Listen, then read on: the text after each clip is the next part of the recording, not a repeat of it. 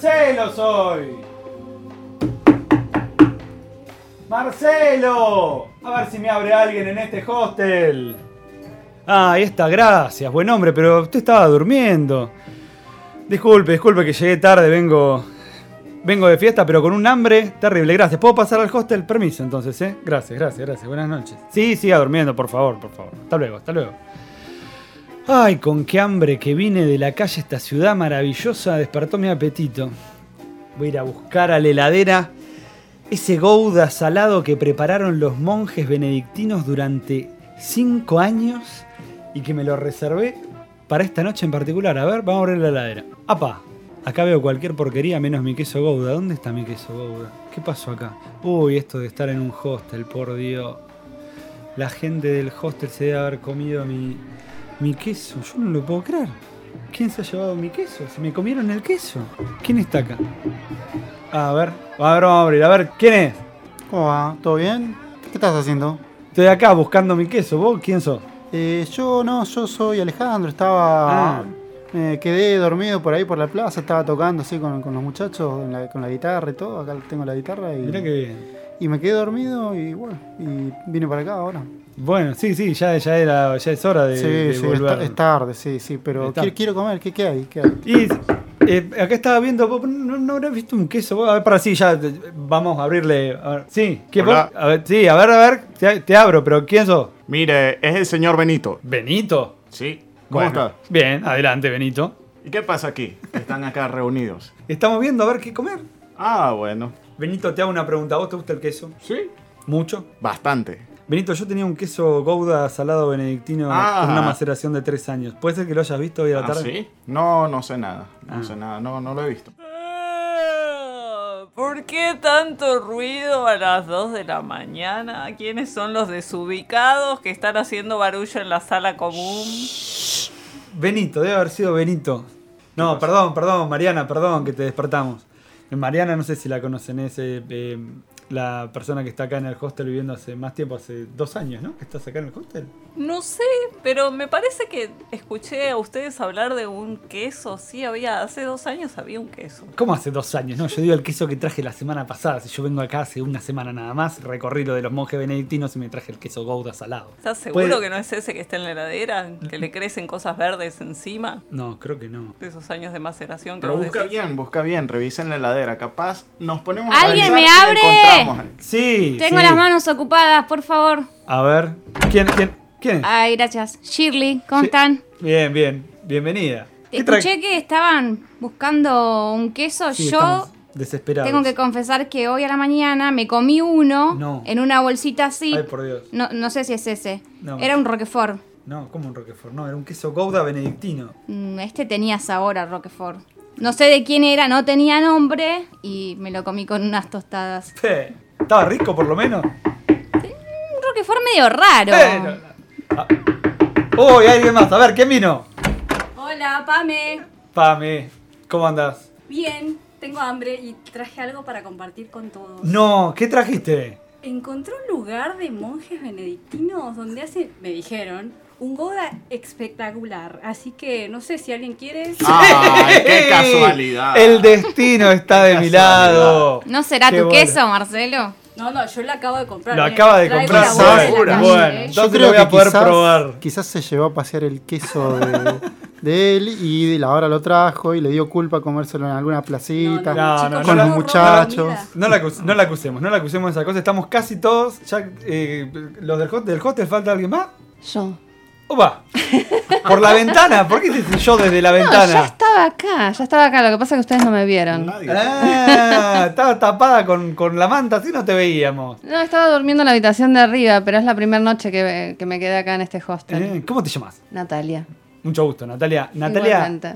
tenemos mucho hambre a las 2 de la mañana. Con lo que hay en la heladera, ¿qué es lo que podemos cocinar? Y más con el queso gouda que ahora vamos a cortar en pedacitos. A ver, tenemos un poquito de mayonesa, un tomate, una papa, media papa negra, Aquí hay un vaso de Coca-Cola también. un vaso de Coca-Cola. Para algo sirve.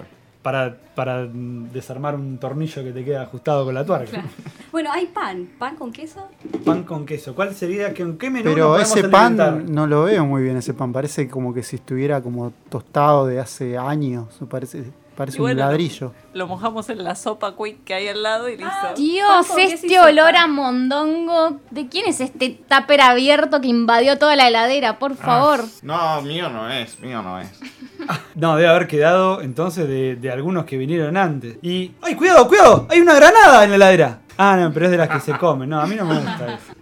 Bueno, Podemos juntar la, la granada y ese pedacito de limón ese limón. y ese vaso de coca y nos hacemos... Uy, Lo hervimos, lo hervimos ¿Y y hacemos salsa? como una salsa, salsa de Coca-Cola con granadina y limón. Yo creo que puede ser, puede ser una buena salsa agridulce, ¿no? Me, parece que puede ser un buen gusta. intento. Es que, pero para darle consistencia, y si le ponemos esas lentejas coral, creo que pueden ser un, un- un canto para la. Y para sí, la aparte salsa. hay que cocinarlas con algo, así que la Coca-Cola va, rey va.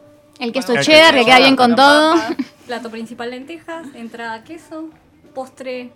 No, pero el limón ya lo usamos para la salsa. ¿Tomate caramelizado Ah, puede ser un postre? Que no se le haya ocurrido a nadie nunca. Y la mermelada. Bueno, Ah, la mermelada de tomate. Sí.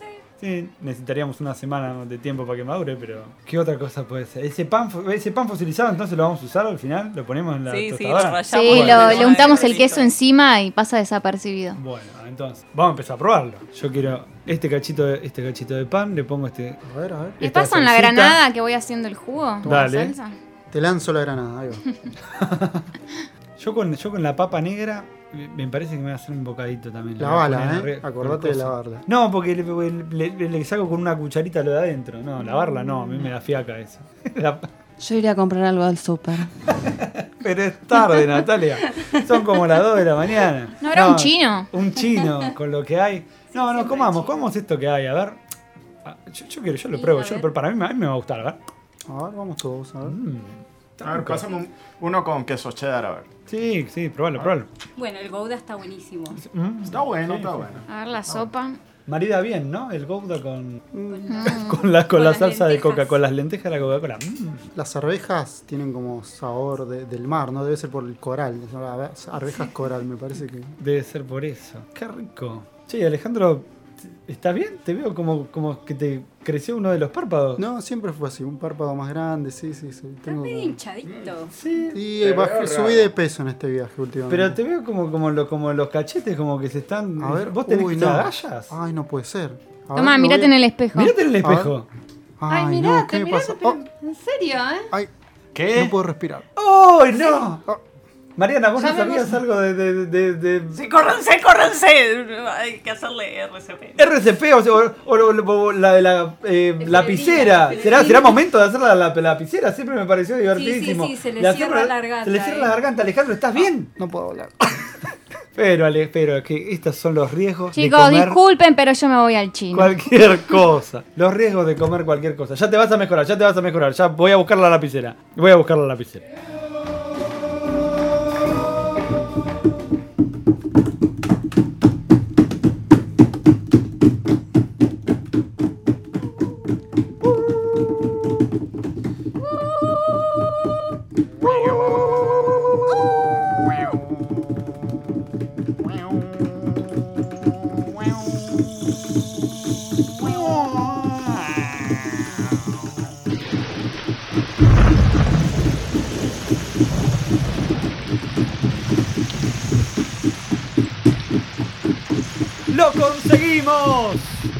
Hicimos llover. La danza de la lluvia surte efecto. Nos reunimos y llueve. ¡Qué alegría! Porque estos días son especiales para un podcast, para los días de lluvia.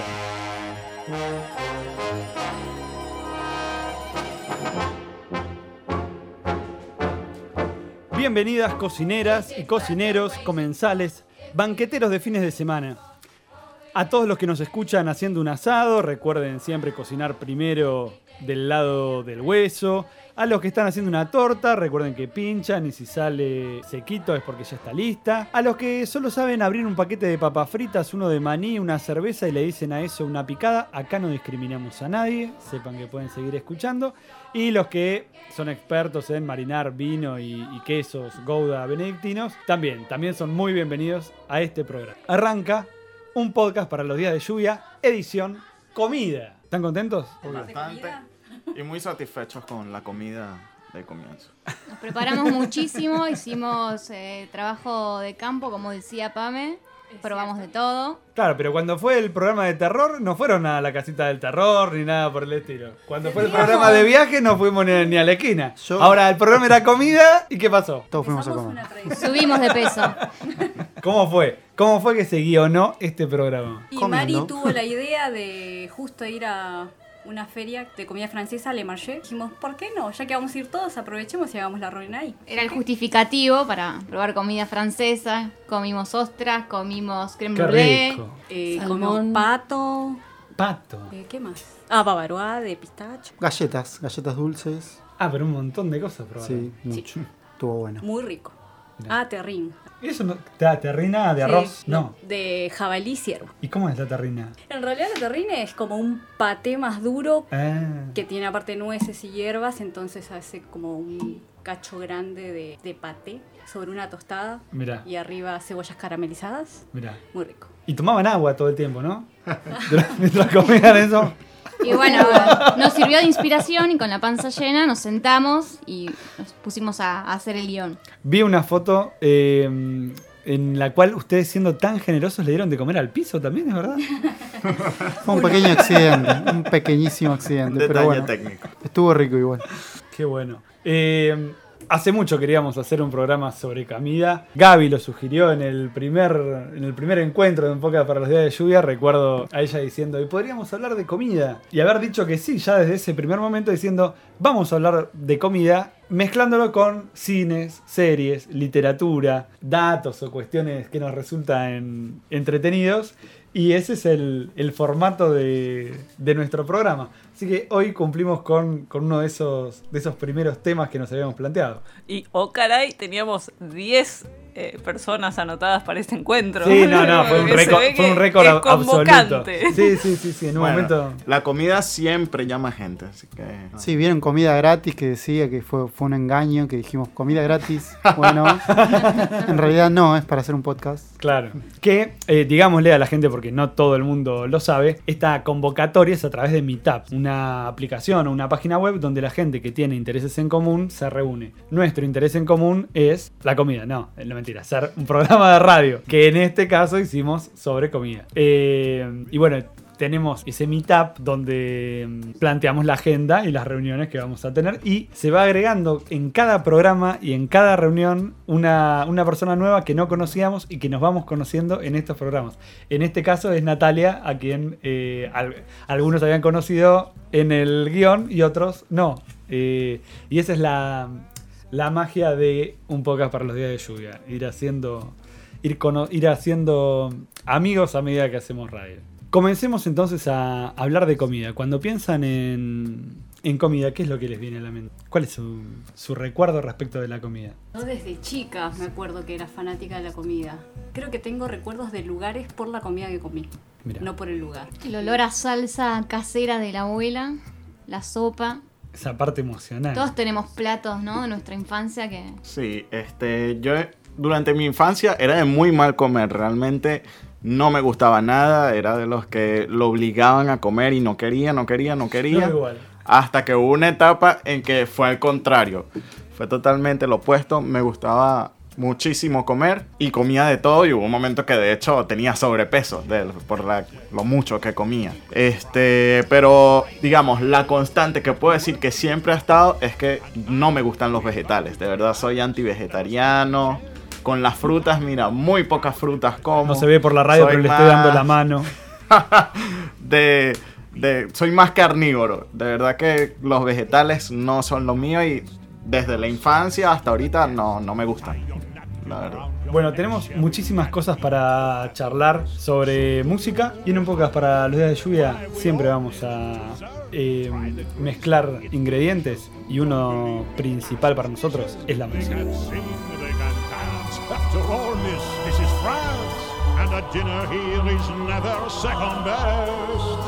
Go on, unfold your menu, take a glance, and then you'll be our guest. We, our guest, be our guest. Beef ragout, cheese soufflé, I am put on flambe. We'll prepare and serve with flair a culinary cabaret. You're alone and you're scared, but Bueno, el tema que estamos escuchando es Be Our Guest, que es Sé nuestro invitado de la película La Bella y la Bestia. Así que es como una forma de apertura para invitarlos a ustedes a nuestro podcast de comida, empezando con Ale, que nos va a decir un par de datos sobre la comida. Sí, un par de datos, algunas cositas, ¿no? Eh, lo que comemos, ¿no? Es cultural, ¿no? Cambia dependiendo de la sociedad y del tiempo. No es lo mismo lo que come una persona de buen pasar económico en Argentina, que vive en Capital Federal, a lo que come un granjero en Moscú, en Rusia. Y si a ambos le cambiamos, los cambiamos de tiempo, ¿no? de época, seguramente su alimentación sea diferente. Y lo que estoy hablando de tiempo, estoy hablando de saltos muy grandes en el tiempo. Por ejemplo, uno de nuestros ancestros, el Australopithecus, que habitó hace alrededor de 4 millones de años, se alimentaba de plantas, de tubérculos y en buenas épocas de frutos dulces. Era básicamente un vegetariano. Se- podría decir que naturalmente somos vegetarianos. Se, se podría decir eso incluso. Pero bueno, hace unos 3 millones de años una ola polar los extinguió. Solo sobrevivieron los parántropos que podían comer alimentos más duros gracias a sus mandíbulas más fuertes. En esa época surgen los Homo habilis, los cuales manejan herramientas y gracias a esto pueden consumir carne de animales, que son, digamos, los primeros carnívoros. Y luego aparece el Homo erectus que descubre el fuego, ¿no? Descubre la manera de manejar el fuego. Ambas cosas, tanto empezar a comer animales como empezar a manejar el fuego, eh, marcan saltos evolutivos gigantescos para nosotros, ¿no? Eh, nuestro cerebro crece alrededor de un 40%, ya que la carne eh, nos ayuda, por ejemplo, a obtener proteínas y grasas que antes nos costaba mucho más conseguir y a la vez al cocinarlo consumimos mucha menos energía por el tema de que comemos comida cocida y nuestro cuerpo hace mucho menos esfuerzo para digerirlo. Todo eso nos lleva a dar como saltos evolutivos gigantescos, ¿no? Con esto y con el ensanchamiento de las caderas, con otras cosas más, nos permiten recorrer mayores distancias, ¿no? Y esto nos permite expandirnos y llegar a lugares mucho más lejanos. Por ejemplo, al principio estábamos en el este de África y ahí nos expandimos a todo lo que, se conoce como la Europa la parte de Europa, y eso nos hizo diversificar mucho más nuestras dietas y por sobre todo socializarnos mejor. Así fuimos aprendiendo cosas como los ciclos naturales de la tierra, la domesticación de animales y muchas cosas más. Y hace unos 30.000 años fueron los primeros intentos de panadería y hace unos 10.000 años fueron los primeros intentos de agricultura, imagínense. Hace 3 millones de años, 2 millones de años, recién empezamos a comer carne y a diversificar un poco lo que comíamos. Y hace recién 10.000 años, eh, recién empezamos a tener agricultura y a domesticar animales. Increíble. Eh, con todo esto pasamos a crear todo tipo de alimentos, quesos, panes, carnes secas, dulces, vinos, de todo. Y eso nos llevó a tener excedentes de comida. Paradójicamente con esta acumulación también ah, empezó a surgir una gran desigualdad en el tema alimentario, ¿no? Pero bueno, ese, ese es otro tema. Ese es otro tema eh, del que también vamos a hablar, a pesar de que, de que este tema es la comida. Somos conscientes de que, de que el hambre es un problema importantísimo en, en el mundo en la actualidad y que es un tema que genera, genera mucha bronca porque el mundo está preparado para darle de comer a todos. Es decir, existe la posibilidad de que todo el mundo pueda comer. No están dados los recursos naturales para que todo el mundo tenga televisión, auto y queme eh, petróleo y combustible. Pero comer sí está el mundo preparado para eso. Entonces es simplemente un tema de, de distribución. Es, eh, me encantó la historia que fue contando Alejandro sobre, sobre la evolución del de el hombre a través de la comida. Y me hacía pensar en cómo nosotros también empezamos a, a tomar conciencia respecto de lo que es nuestra alimentación y cómo hoy en día tenemos muchísima información a través de documentales, series, libros. Es como que hay toda una, una industria o es es un tema grande de difusión de información.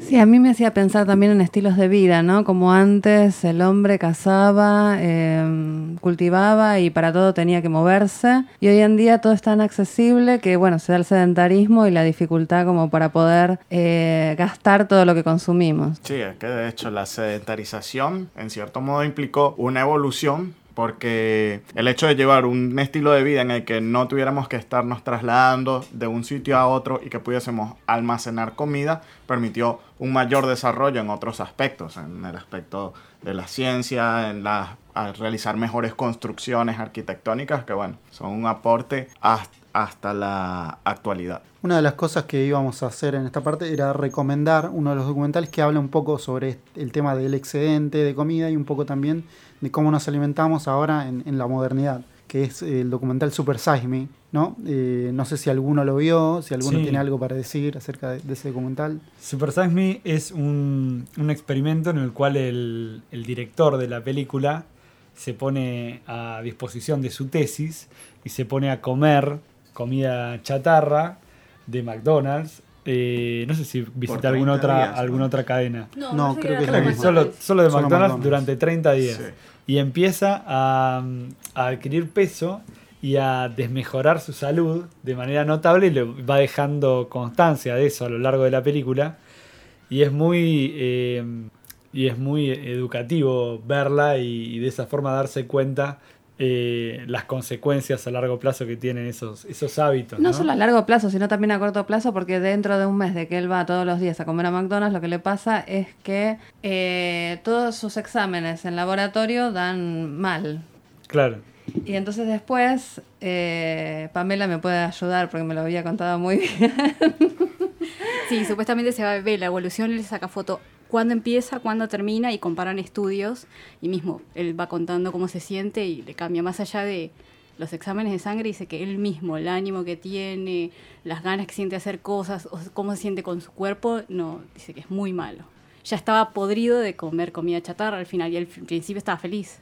Ahora, una pregunta para los que vieron el documental. Yo lo vi hace mucho tiempo, no lo vi completo y hay muchos datos que no recuerdo. Pero él, mientras comía en McDonald's, comía todos los días la misma comida o podía variarla este, según lo que había en el local. ¿Por qué? Porque poniendo un ejemplo de que vaya a un restaurante de comida saludable. Tú comes algo que socialmente se considere saludable todos los días, pero comes todos los días lo mismo, va a ser en cierto modo insalubre. ¿Por qué? Porque no estás balanceando los alimentos. Y ahí está la clave. O sea, este, el punto de que quiero llegar es que no es, el problema no es tanto que comas o no en McDonald's, sino eh, que exclusivamente comas lo mismo todos los días. O sea, que todos los días te comas una Big Mac, evidentemente te va a hacer daño y te vas a enfermar. Pero entonces quisiera saber un poco cómo se desarrolló eso en el documental. ¿Le podía variar Creo que, el tenía, menú creo que tenía como permitido a veces alguna ensaladita y se daba el gusto de comerse una ensalada de tomate y lechuga. Eh, que, no, era- que no era solo, solo esa misma hamburguesa y que iba eh, rotando por, por distintas partes del menú y de todas formas eh, superaba cualquier tipo de, de nivel necesario para vivir, le sobraba completamente y se iba a- agigantando.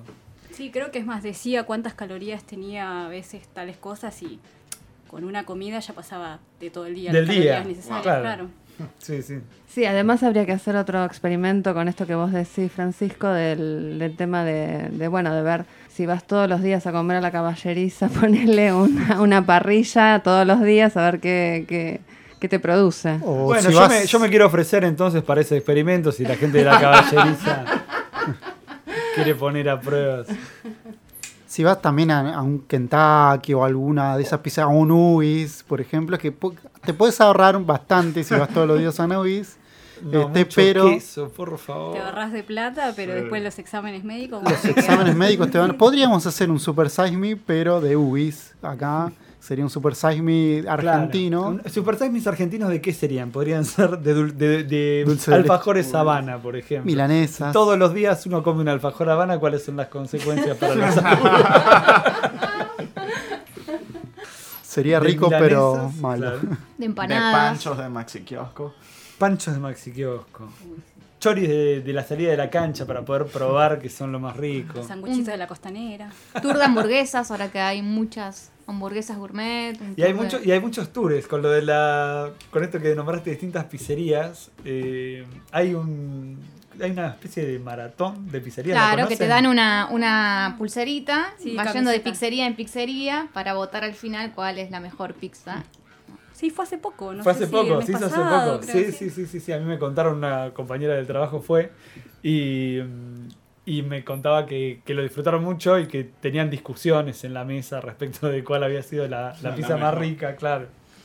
Y después discutían si, eh, si estaban de acuerdo con el, con el resultado final. Era, era algo eh, entretenido. Creo que se va desde la Chacarita hasta, hasta Claro, por toda Sí, la calle todo Corrientes. Corrientes. Claro. El trabajo ideal, ser crítico de comida y Ay, probando. sí, que te paguen por comer. Tal cual. Sí, yo creo que acá en Buenos Aires además tenemos la mejor pizza del país. Mira, De- de los viajes, no sé, alguien probó algo mejor que... Bueno, no fue Italia. Yo no puedo Yo sí fui a Italia y te digo de que probé la pizza de Italia y no, no, no me... ¿no te gustó? No, como la de acá no. Yo probé Pero la- la charlé con una y norteamericana y, la norteamericana me dijo que la pizza de Norteamérica es más rica que de acá. Y la verdad que no sé, yo no estoy muy segura de eso. Igual la Norteamérica no fue. Eh, yo en, Nor- en Norteamérica me, me di el gusto de la de las tortugas ninjas, la pepperoni pizza, sí, esa me encantó. Y en, eh, y en Italia la, la napolitana, que tiene una forma distinta y que la comes enrollada sobre sí misma. No, no, no- esa es la diferencia. A mí me gusta nuestra pizza que es dura y que es una cosa que la comes como que sabemos comer la pizza. Enrollar o hacer cosas distintas con ese elemento me, me resulta raro. Claro. Hablando de tortugas ninjas, repasábamos eh, cuando veníamos eh, sobre escenas de películas Ah, sí. particularmente disfrutables en relación con... Tal cual. Eh, sí, la, la- de la infancia la que me venía a mí a la mente era la de los dos perritos. eh, La dama y el la vagabundo. dama y el Ay, vagabundo, qué lindo. Con las albóndigas. Sí. con las albóndigas, con eso. Y los fideos. Claro, y esos tallarines. Recién estoy recordando también la La película de. Matilda, cuando la niña está preparando Ah. las panquecas en la mañana para, para desayunar. O sea, que es un desayuno capaz no tan común para nosotros, pero la- para la sociedad de Estados Unidos sí, las panquecas con jugo de naranja. Tal cual. O sea, es algo... Yo también recuerdo de esa la, la torta de chocolate gigante que Tronchatoro le Ah, hace comer sí, al sí, chico. un clásico, un clásico. Eh, y esa era rica también. En Le Mans comimos unas ricas panqueques. Mira. Ah, Había crepes, ¿no? panqueques. Sí. Sí, yo no probé, pero sé que comieron Yo le comí un panqueque. Comí, Sí. un- uno de uno de salmón y era muy lindo ver cómo las hacían. Eran como discos, tenían dos discos, iban tirando la mezcla y con una espátula lo iban, lo iban expandiendo y aparte eh, ellos lo comen como como si fuera un sobrecito, lo van Eran doblando, tipo- ¿no? Sí, Unas lo, crepes, Lo van no doblando. Lo van doblando y te lo Sí, ponen. sí, Sí. Nosotros en cambio lo comemos enrollado como si fuera un panqueque o un canelón. Claro, con dulce de leche. Más de eso. Y yo comí uno con dulce de leche y frutillas. Qué rico todo. A ver si podemos degustar una canción más y seguir pensando en comida en un podcast para los días de lluvia. How do you like your toast in the morning? I like mine with a hug. The world's alright as long as I get my hug. Bueno, I've got to have my love in him.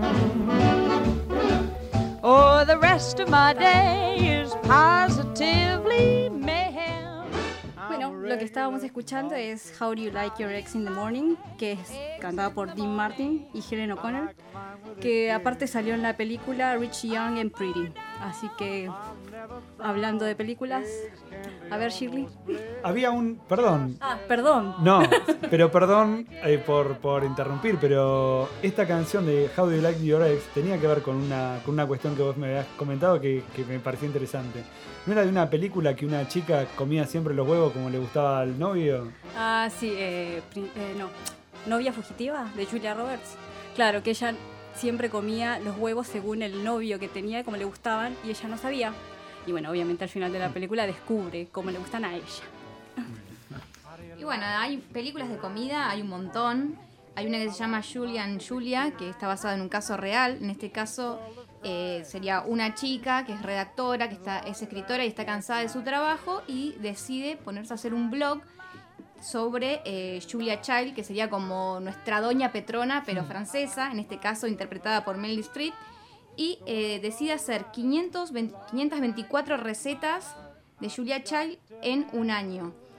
Y bueno, la curiosidad de esta película fue que las dos actrices tomaron clases de cocina, los platos eran preparados por chefs y eh, los, el equipo técnico, en lo que duró la grabación, que fue durante tres meses, eh, subió de peso. Wow. Así que, ¿vos, Alejandro, tenías mucho. alguna otra peli? Películas en sí, no, tenía. Va, en sí, sí tengo una película que está en Netflix, que se llama Raw, que es bastante polémica. Eh, sí, Raw significa crudo, por las Raw dudas. significa crudo, sí, exactamente. Cuenta la historia de una jovencita, ¿no? Que decide estudiar veterinaria. Dice, oh, ¿qué, qué puedo estudiar? Y su hermana también estudia lo mismo. Y dice, bueno, voy a ir a estudiar con mi hermana. Se va tranquila a estudiar veterinaria. Y una de las cosas que hacen cuando es el ingreso es hacerlos comer carne cruda. Esa chica, dato importante para todo lo que sigue, es vegetariana. Siempre fue vegetariana y no consume nada que provenga de animales. O, casualidad, hacen un ritual donde tiene que comer hígado de conejo. Entonces le hacen comer hígado de conejo y bueno, eso desata consecuencias que impensables, ¿no? Ella como que nunca comió carne y se vuelve como medio obsesionada con el tema de la carne y empieza a incursionar en... Eh, Decilo, la Alejandro, carne. decilo, decilo, decilo, El decilo. canibalismo. Ahí. El canibalismo. Básicamente la película es canibalismo. Básicamente eso es el, tema de la película. Eh, Es muy interesante, pero eh, si a uno le dan... Está bien filmada, es, es Está como, bien como de- filmada. como terror, drama, Es que crítica social. Yo creo que tiene mucha cosa de crítica social, pero a la vez es como una parodia de otras cosas y como que el tema entre la seriedad y la ridiculez como que hay un límite ahí que está como todo el tiempo a punto de, por ejemplo, no sé, en un momento a alguien se le corta un dedo y la mina Sí. va y empieza a chupar el dedo cortado, o sea, el dedo que ya no está en la mano de la otra persona, mientras la persona está desangrándose y está como inconsciente y, y uno dice, pero ma- eh, llamamos a un médico, 911, no, No, la mina y se le va la- chupa el dedo, ¿viste? Y está como. ¿La recomendamos? La recomendamos. Yo creo que depende de los gustos de uno. Si, se animan, está, si existe, te gusta- existe Raw. Si Claro. quieren tener una velada mucho más amena, creo que con Julian Julia pueden. Sí, esa. Pueden también ver una que se llama Chef. Ah, Eh, muy Chef, pueden ¿es la, ver. eh, ¿Es la comedia francesa? es- Ah, hay una que es otra, Le sí. Chef, Ah. es esa, y la otra es Chef. ¿Y esa de qué es? Esa es de un chef que trabaja en un restaurante, un día se cansa y eh, decide armar su propio food truck y eh, viajar y eh, vende sándwiches cubanos y tiene un gran furor con, con su carro de comida. ¿Y es- ¿Pero es documental o es.? No, es una película de ficción ficción. y después otra para recomendar con una calidad impresionante es la serie Chef Table, que creo que la vieron todos en, en Netflix o la gran mayoría, que hace Sí. un recorrido por los mejores chefs y los mejores restaurantes y claramente tenés que comer antes de ver la serie porque si no después te, te morís de hambre. Como todo. Yo traje una más, pero de, más del reino de, de Raw. Eh, en realidad no la vi, me la recomendaron. Eh, es La Grand Buffet, eh, una película de Franco Ferreri de 1973. Fran- entre- se filmó entre Francia e Italia y mm, uno de los actores es Marcelo Mastroianni y se trata de un suicidio gastronómico colectivo. Estaba, tiene cierta similitud con las 120 joda- jornadas de Sodoma de, del Marqués de Sade. Lo que tiene interesante ese libro, más allá de que es mm, todo muy fuerte, es que se utiliza eh, el placer como una forma, bueno, los placeres en este caso mm, eh, extraños, una forma de criticar a la sociedad de, de ese momento del Marqués de Sade, eh, que también es lo que toma la película de La Gran Comilona. Eh, luego, los cuatro personajes representan los cuatro poderes, hay un bancario, un político, eh, y un eclesiástico, como llevando un poco al límite la ironía. Por eso me acordaba cuando Alejandro hablaba de las metáforas, de cómo la metáfora a veces se convierte en, eh, de cómo la comida a veces se convierte en metáfora de, para hablar de otras cosas. Tal cual. Eso también sucede en la película de Jean Personet, de el director de Amélie. eh, Delicatessen. Delicatessen, exactamente. Delicatessen es otra película también que tiene esa cosa metafórica de la comida. Bueno, el, el personaje principal llega a un lugar donde el antagonista básicamente se lo quiere comer. Y se pone en el medio la hija del antagonista que no quiere que se sabe lo que hace el padre, pero no, no El quiere padre que se tiene una carnicería. Exactamente. Una es- carnicería en, un, en un vecindario donde si alguno molesta, pasa, pasa a, a estar a la venta. Exacto. Uy, como Sweeney Todd. Que También. mataba gente y las ponía en los. Las empanadas rellenas, sí, las tartas rellenas de dedos. Las peores tartas de Londres. Hay Muy- otra película que se llama El Patrón, que es terrible el patrón porque, bueno, con Joaquín Furriel. Sí. Eh, él trabaja muy bien en la película y, y en un momento, eh, o sea, durante la película el patrón lo que le hace hacer es vender la carne con un tratamiento en lavandina para que, porque es toda carne porque está podrida, pero la hace vender y bueno, así lo tuvo bastante tiempo, con lo cual lo tenía bastante estresado al- a, a- a este chico y, y el chico no tenía la posibilidad de conseguirse otro trabajo, vivían en condiciones muy precarias, un desastre, hasta que termina matándolo de un, de un- de un puñalazo. ¿No es un spoiler eso? Ah, no, porque es conocido. No, no porque salió en, salió en los diarios, porque es una, historia real. Está basado en una historia real. basado en una historia Sí. real, exactamente. Sí, sí, sí, sí. Bueno, tenemos entonces, por un lado, que pueden volver a ver La Dama y el Vagabundo y esa hermosa escena de las albóndigas. Tenemos también Raw, tenemos variado, un menú variado. Un podcast para los días de lluvia siempre les va a presentar un menú muy variado.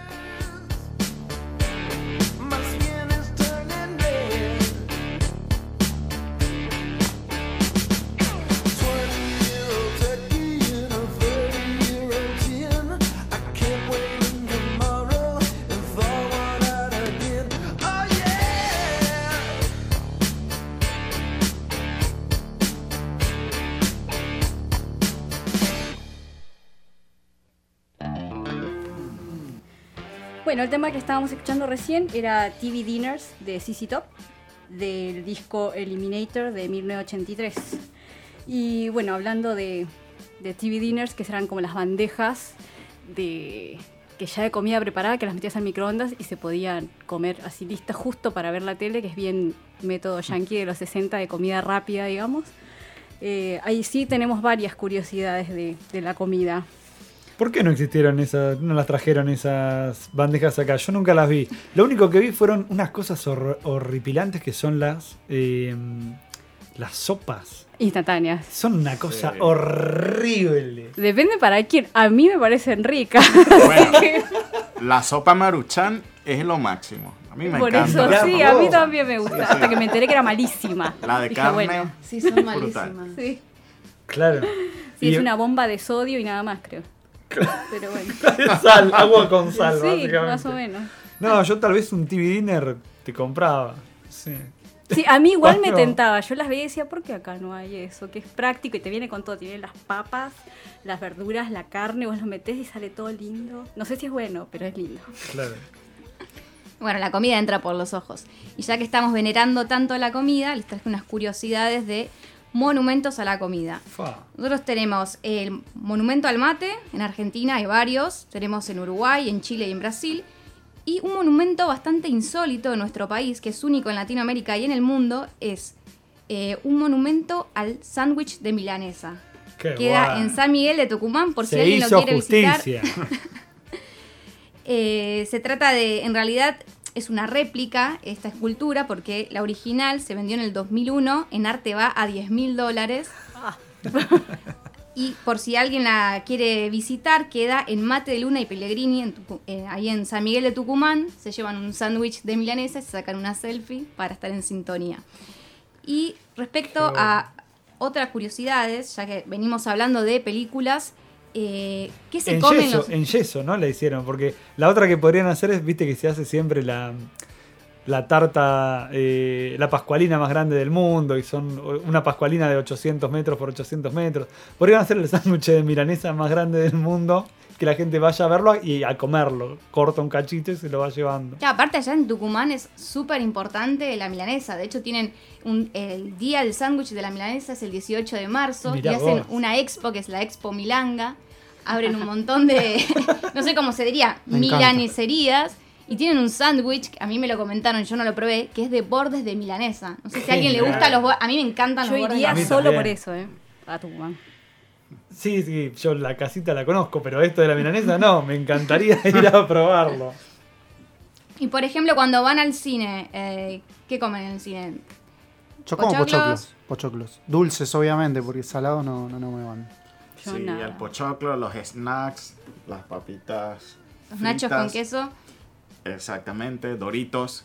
Eh, en Venezuela, por ejemplo, hay un snack que es plátano fritos, eh, tipo deshidratados, se llaman platanitos. Esos los mezclábamos todo con doritos, papitas. Como chips. Muy bueno, sí, con los chips junto con los, los pochoclos.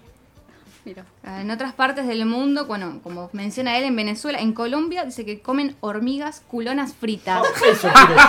En Colombia. ¿En qué parte de Colombia es eso? No sé Para no ir. exactamente, pero eh, o sea, comen diferentes cosas en reemplazo a los pochoclos o a las palomitas. A veces, bueno, también eh, comen palomitas, pero comen cosas rarísimas como por ejemplo en, en Japón sardinas y anchoas secas. Qué rico. En Noruega eh, carne de reno seca. Genial. Eso sí. Pinchos de cordero en Grecia. Espectacular. Calamares en Corea del Sur.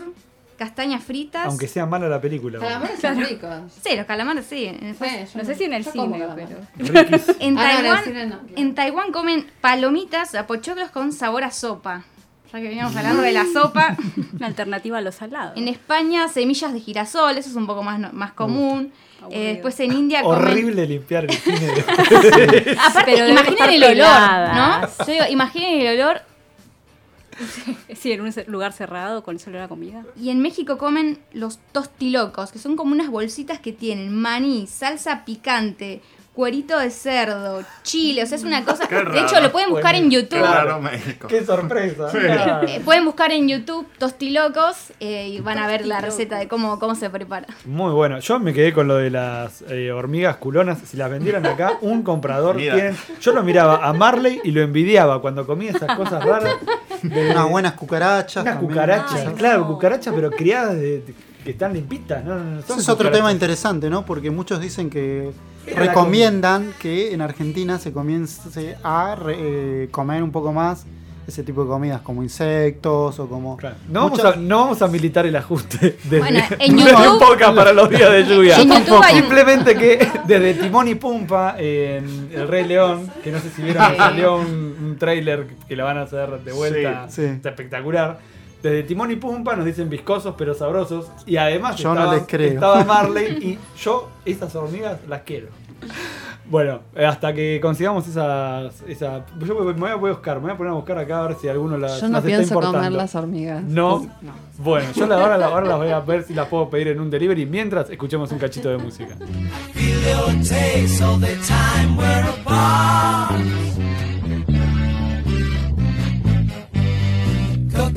Fudge really blows those blues.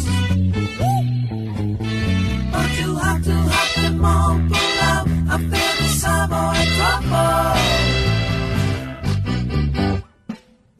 You might feel it now, but when the day goes through, you're going to know and how. Estamos escuchando Savoy Truffle de los Beatles, que es del álbum Blanco. Y esta canción fue inspiración, la hizo George Harrison y fue inspiración de, de su amigo Eric Clapton, que era adicto a estas trufas. Así que bueno, ahí empezó toda una colaboración entre los dos guitarristas que se hizo famosa. Y hasta en realidad creo que alguien replicó esta, la receta de esta canción, digamos, en trufas, así que está la receta por ahí por internet. Y en este bloque vamos a hablar un poquito de literatura y comida. Encontré de Mario Benedetti, en Inventario 2, un poema sobre un poco de bebida, que hemos hablado tanto de comida. Se llama Beber ouso en Atenas. Beber ouso en Atenas permite ver casi todo en duplicado, o por lo menos distinguir dos partenones. Uno, el que todavía luce mutilado en la Acrópolis, y otro en el que el Lord Elgin se llevó bien embalado a Londres en 1802. Beber ouso en Atenas es creer que el camarero es Menelao y pasarle el brazo sobre los hombros para consolarlo por el rapto de Helena.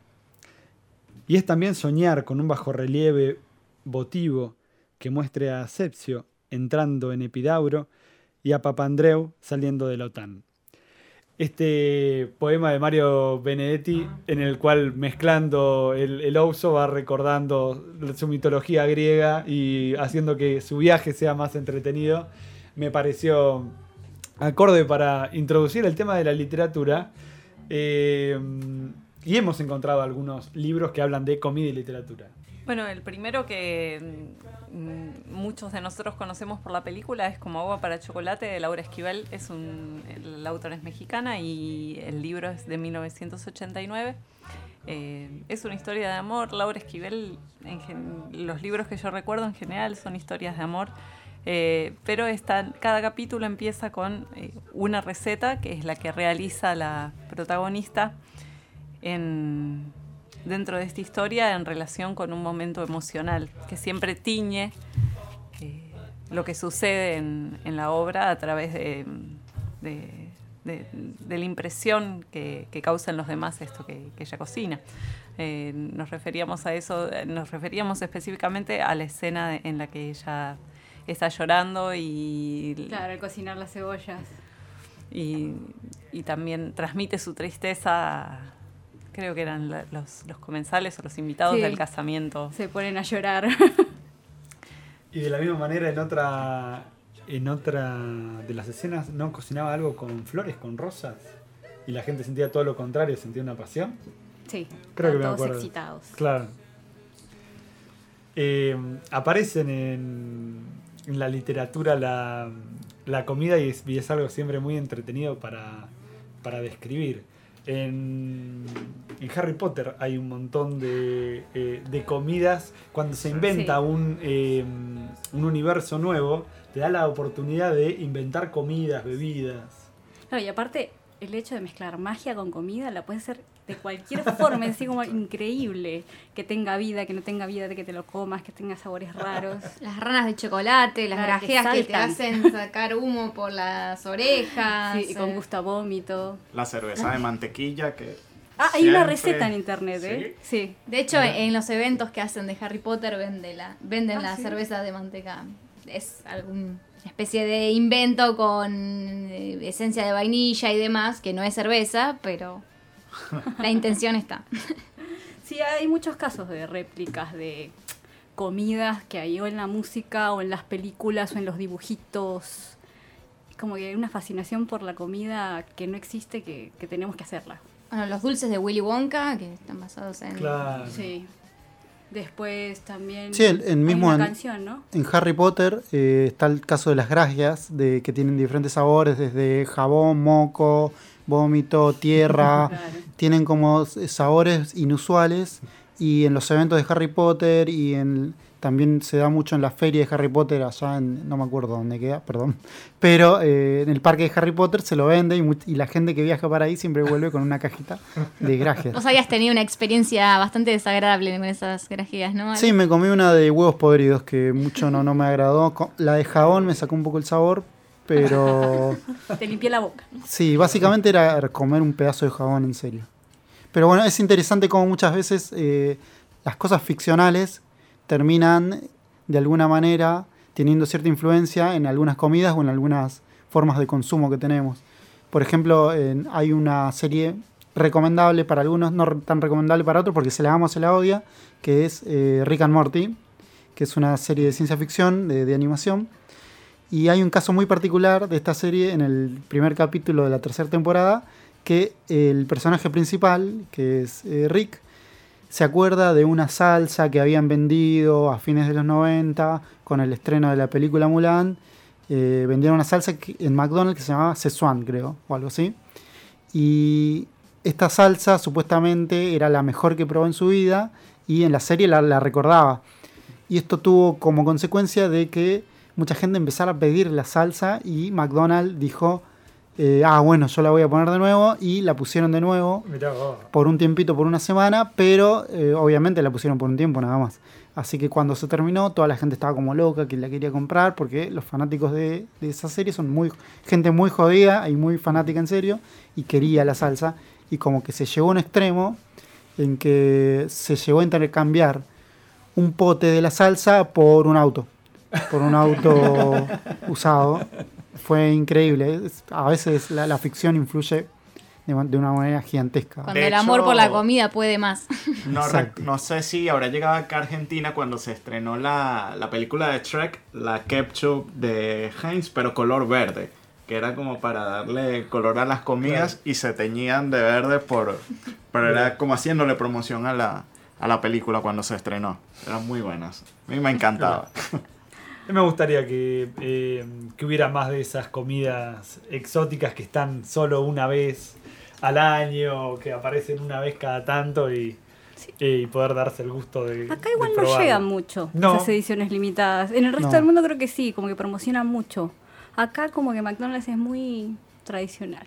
Tal cual. Ah, pero toda esta movida de comidas exóticas las podemos ver en, en YouTube. Hay muchos youtubers que hacen recorridas por diferentes partes del mundo, como eh, Luisito Comunica o a veces eh, Germán Garmendia que, que prueba golosinas de Japón o, gente que hace los llamados haul, por ejemplo el haul de barrio chino y hacen una compra en el barrio chino y te van mostrando lo que compraron y lo prueban ahí en vivo. Así que está Me voy a hacer, me voy a hacer un autochivo porque eh, hay un canal de YouTube donde a veces ayudo cada tanto que se llama ¿Qué pasa Argentina? Mirá. Que muchas veces se pregunta, más allá de cómo viven los argentinos, también cómo viven en Venezuela y en otros países, como que se comunica con otros youtubers alrededor del mundo y a veces se preguntan qué comen, hay algún un capítulo sobre la comida también, es otro canal. Me, me hago un autochivo porque ayudo No hay problema, ahora después te lo.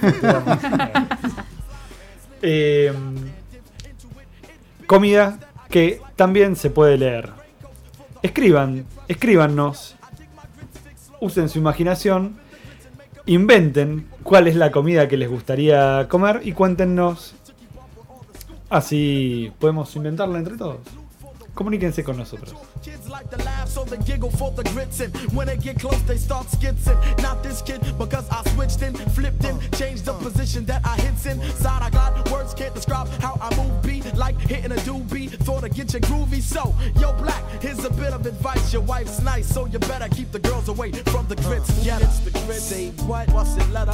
Brother, tell another about yeah, the grits. Get get the grits, y'all. Say what? What's it letter? Brother, tell another ticket. The grits. Eh, Esta canción se llama Grits, que sería traducción polenta, pero creo que en Estados Unidos no se come como acá. ¿Polenta con pajarito o sin pajarito? Como el pajarito. En mi casa por lo menos decían la polenta con pajarito era polenta con un pajarito que cazaban. O- a otros le decían que era pollo. No sé, en Estados Unidos no se come como una comida, así es más como un desayuno, quién sabe. Es así también toda masacote. Es la que, pero te- no- la que les dan en la cárcel que hacen. Puede ser, porque es barato. Así que es muy probable que Ese no tiene gusto, no tiene color, no tiene nada. Pero bueno, esta es del grupo The Roots, que si alguien ve The Tonight Show with Jimmy Fallon, es, el, es la banda que está ahí, para que sepan. Qué bueno. Una ¿Cómo lo, banda hip cómo lo enganchas? Porque me encantaría verlo. YouTube. Por acá. Lamentablemente acá, no sé sin cable, yo no tengo cable, así que no, no sé si lo pasan. Eh, Pame, sí. Pame es una privilegiada. Yo no tengo cable tampoco. Bueno, acá hay otro no privilegiado, pero, Pame no tiene Netflix. Pame logra no pagar Netflix. Ah, ya- me dieron el cuarto mes, chicos. Tengo que estrenar mi cuarto mes gratis este, este año. Así que cuatro meses gratis ya me viene regalando Netflix. No, yo, de- yo pensaba que eh, venía con los impuestos. Club La Nación, Netflix, cosas. Me- ustedes me abrieron los ojos a que no es tan así. Eh, muchachos, antes de que termine, y muchachas, antes de que termine el programa, yo creo que radio es servicio, lo sabemos todos.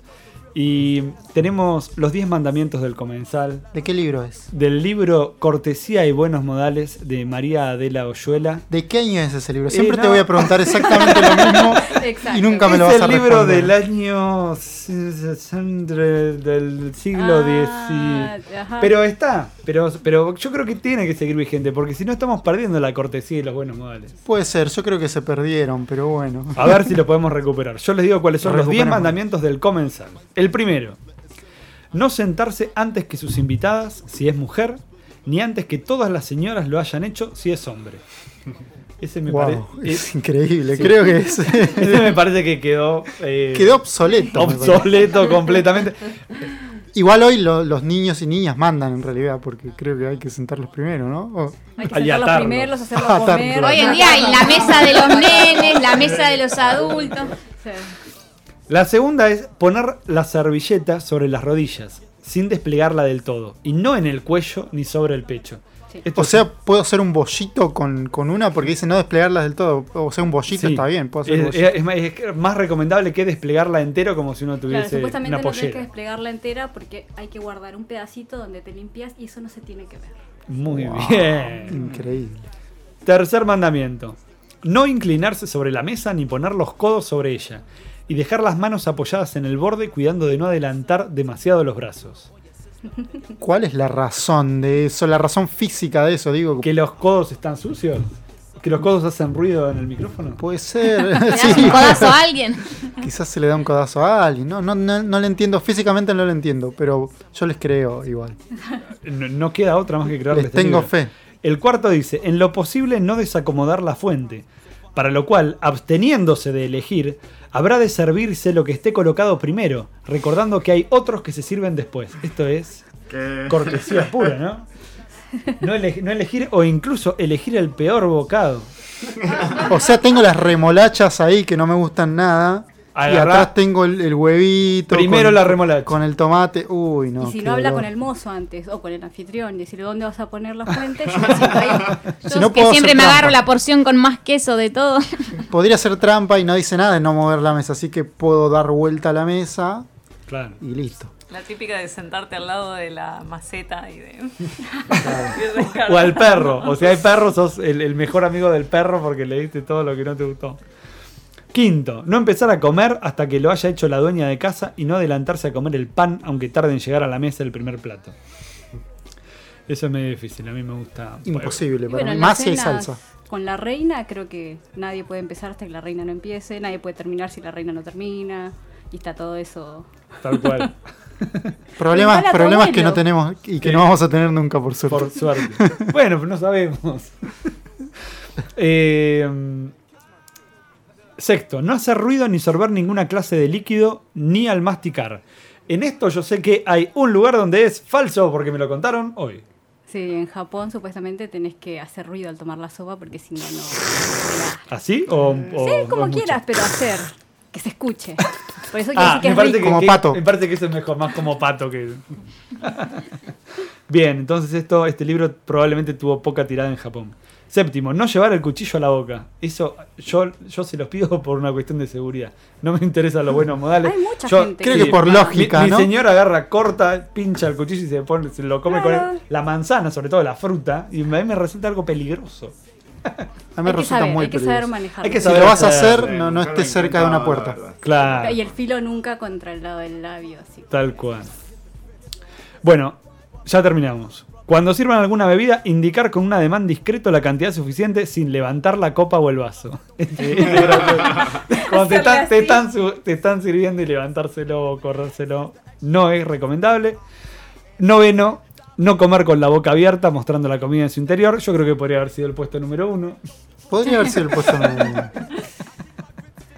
Y el décimo es emplear correctamente los cubiertos, como lo aprendimos en la película Titanic.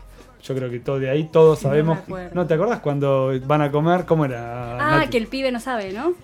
Eh, Recuerdo que ella observaba una Kate Winslet, ¿no? Sí. Eh, observaba a una chica como una nenita, como la madre le enseñaba a comer y cómo tenía eh, que poner la servilleta sobre sus rodillas y cómo tenía que agarrar eh, cada uno de los cubiertos, eh, cuál es primero y cuál es después. Sí, se sentía mal por Y, eso. y ella en ese momento eh, había un ambiente dentro de la película, un ambiente donde ella tenía que elegir a ver si volverlo a ver a él, que era de otra sociedad, eh, de otra cultura, de otro nivel social, eh, si verlo o no verlo. Y, entonces estaba decidió que sí, obviamente, después de eso. Tal cual. después de estar contemplando eso. Tal cual. Bueno, hemos eh, cumplido con nuestra cuota de, eh, de razón social, de ser de, de la radio. Y acercándonos al final, se acerca también el final del año. Y en ese momento se... Pan dulce, pan dulce, pan dulce, pan dulce. Claro, en la mente de las personas aparecen palabras clave como por ejemplo... Turrón, turrón, turrón, turrón. O como por ejemplo... Viteltoné, Viteltoné. Uy, sí.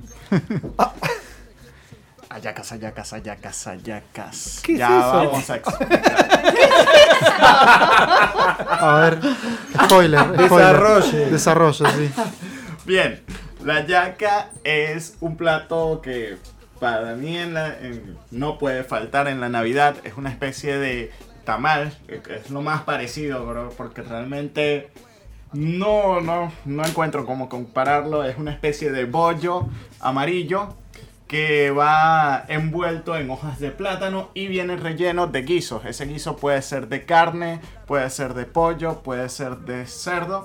Y bueno, va condimentado con aceitunas, alcaparras, pasas y es como un plato muy típico de la Navidad en Venezuela. Pero, o sea, digamos que el alimento que más se le parece en su forma es el tamal, a pesar de las diferencias en cuanto a relleno, lleva tocino, lleva muchas otras cosas. Y es como decir el plato típico. O sea, una Navidad sin hallaca no existe. Este, y que varía mucho según las regiones. Sería como aquí en Argentina con las empanadas, que según la provincia puede variar la forma de, de prepararlas y los rellenos. Allá es igual. Hay provincias que son que las llevan con pescado, otras le echan garbanzo, otras les echan huevos de relleno. Eh, en fin, varía mucho, pero es como algo que no puede faltar. Junto con el turrón, el pan de jamón. eh, ¿Y acá podemos comer en algún lugar, Sayaka? eh, mira, hasta ahora lo que conozco sí hay varios. Bueno, actualmente con la situación de Venezuela hay muchísimos restaurantes venezolanos donde seguro estarán vendiendo. Y por redes sociales también, seguramente habrá mucha gente que lo hace de forma artesanal y que los que las preparan. Pero sí, sí. Es más, si nos vemos nuevamente antes de que cierre el año, esperemos que sí, voy a traer. Muy bien. Había comida gratis. Alguien iba a ¿eh? cocinar de esta mesa, alguien iba a cocinar. Es una buena forma de invitar gente. Eh, mi, mi comida preferida de la Navidad es el Viteltoné. Yo Coincido. lamento que no, no, no comerlo me- en, ot- en otros momentos. Y lo hacemos con alcaparras, sí, también. Claro. Sí, qué rico. Sí, no, yo la verdad que odio la comida en las fiestas. Mirá. Sí, no, yo a mí prefiero tampoco me comer gusta. tipo asado, milanesa, papa frita, dame algo normal porque el lechón, la cabeza. Una milanesa en Año Nuevo. Yo, Es que yo no como arranca nunca el- milanesa. No arranca el año para mí. A mí me gusta el melón con jamón crudo. De entrada. Mm, ese es Sí. para- Es riquísimo. Eh, tenemos la costumbre de comer comidas calientes eh, y decorar el árbol de Navidad con, con nieve y esas cosas. Claro, que son Tal más vez- de lugares fríos Claro. y en realidad nosotros deberíamos comer, va, deberíamos naturalmente, digamos, culturalmente ya sabemos que comemos turrón, pan dulce y cosas que son Claro, calóricas, fríos, claro. hipercalóricas. Deberíamos comer más ensalada de fruta, que yo en mi casa sí hacen mucha ensalada de fruta en, en- en Año Nuevo y en Navidad. Es verdad. Una pregunta polémica, pero el pan dulce con frutas. Sin frutas. Así Sin nomás te lo digo. No pan dulce. No, para mí sin frutas y Pero que- sin frutas no es pan dulce. ¿o Sí, sí, es algo Con mejor. nuez. Es Sí, algo superador. mejor, Hay sí. pan No, dulce con, no, con con, todo. con chip de chocolate Claro. vende Es Don. Saturno. Muerte a la fruta brillantada. Sí, con chip de chocolate está riquísimo. No, yo prefiero ese. Yo la verdad que no, no las necesito. Prefiero Eh, el budín igual, antes que el pan dulce. No, pero la forma. Como algo parecido. Yo, yo prefiero el. No, yo prefiero el budín también. Totalmente. Pero con frutas y chocolate. y No. todo. Lo que sí me gustaría que haya de los yankees que no hay acá es eh, los cositos de jengibre, los hombrecitos de jengibre. Ay, gracias a Starbucks. yo no hay. comí Ahora nunca. temporadas. ¿Y las galletitas? ¿Las puedes hacer si no? ¿Cómo los hacemos? Ahí está. Hicimos todo un programa de eh, comida. Vamos a terminarlo con la receta de los hombrecitos de jengibre. La de la inmortalidad. Ah, no, era otro programa ese. Es una... es una galleta normal y le agregas tipo jengibre rallado o polvo de jengibre. Bueno, les quedó claro. Entonces hacen una galleta normal y Se le tiran un poco el de jengibre. Que es lo importante. El molde para que sea un hombrecito de jengibre. ¿Ves más que eso? No Pero sé si es mira, un hombrecito. Pues, Sí, no, ¿Por qué tiene hombrecito. sexo? Porque ser no tiene, una- no tiene un en nombrecito de jengibre. no gingerbread man, así que Ah, claro, lamentablemente, nombre. claro, Bueno. son hombrecitos. Está muy bien. Eh, vamos a mm, finalizar el podcast y vamos a dejar a todos nuestros oyentes eh, con eh, eh, hecha agua a la boca, esperamos, después de, de todo lo que ha sido este programa. Le vamos a dejar con un, con un tema sabroso, ¿no es así? Un tema que, que habla, un tema de salsa, de merengue. ¿Cómo es? Sí, bien. Eh, Saben que varios estilos musicales del el Caribe deben su identidad a elementos de la cocina. Y hay dos básicos. Uno de ellos es la salsa, que como bien sabemos, la salsa es un aderezo, es algo que le tran- transmite color, que le transmite forma, sabor a las comidas. Este, y es muy discutido sobre de dónde este, o quién fue la persona, mejor dicho, que le acuñó este, esta palabra al género musical que hoy en día es muy conocido mundialmente. Muchos dicen que proviene de Puerto Rico, de un grupo llamado Los Hermanos Lebrón. Eh, otros dicen que proviene de Venezuela. O sea, entre los años 60 y 70 hubo varios grupos que utilizaron la palabra y que se atribuyen este, el haber utilizado por primera vez el género o la palabra salsa para identificar a un género que proviene de Cuba, en el cual se desarrollaba, o sea, era una música que originalmente se llamaba son, son cubano, y que empezó a exportarse en ciudades como Nueva York, en donde diferentes grupos nuevos este, comenzaron a internacional, digamos, el género, y bueno, se le terminó acuñando el término salsa. ¿Y el merengue? Ajá. El merengue, ¿qué sucede con el merengue? Este, tiene varios, varias hipótesis también. Dicen que puede ser de un origen afroantillano o afrohaitiano, este, proveniente de la palabra bulerengue o muserengue, que es, son palabras homónimas de comunidades que viven en el África. Eh, también que proviene de moringue o moringui, que es, es un baile de lucha parecida a la capoeira de Brasil y que es practicado en las colonias y en las ex colonias francesas que se encuentran en, en lo que es la región del Índico. Pero también hay una que me pareció muy interesante, que es establecerlo como una metáfora con el merengue hecho dulce a base de la clara de huevo, que es agradable, es dulce y que genera una contraposición entre el dulce que es blanco y los danzantes que tienden a ser de color negro por la región en la que provienen, que es República Dominicana, donde nació el género. Es un ritmo, también se dice que es un ritmo de baile, es similar al de los cocineros al momento de batir las claras de huevo. El ritmo, el compás de, la- de, la- de las melodías es muy parecido. Eh, es eh, inevitable, por lo menos para mí, recordar ese sketch de Lelutier en el que discuten respecto de las de, del merengue en tanto danza. Eh, e- e- ese, si, si quieren, busquen Lelutier más eh, merengue, danza y van a ver un monólogo entre dos personas que no se escuchan si están hablando respecto del merengue o de la salsa. Vamos a despedirnos con ese eh, con esa con esta fantástica música. Antes los invitamos a nuestras redes sociales. Se pueden sumar al grupo de WhatsApp del podcast a través del Meetup, eh, ya sea a través de la aplicación o del website. Nuestro Instagram es un, post- un podcast para los días de lluvia, estamos yendo en vivo ahora. Y tenemos un mail que es un podcast para los días de lluvia arroba gmail.com.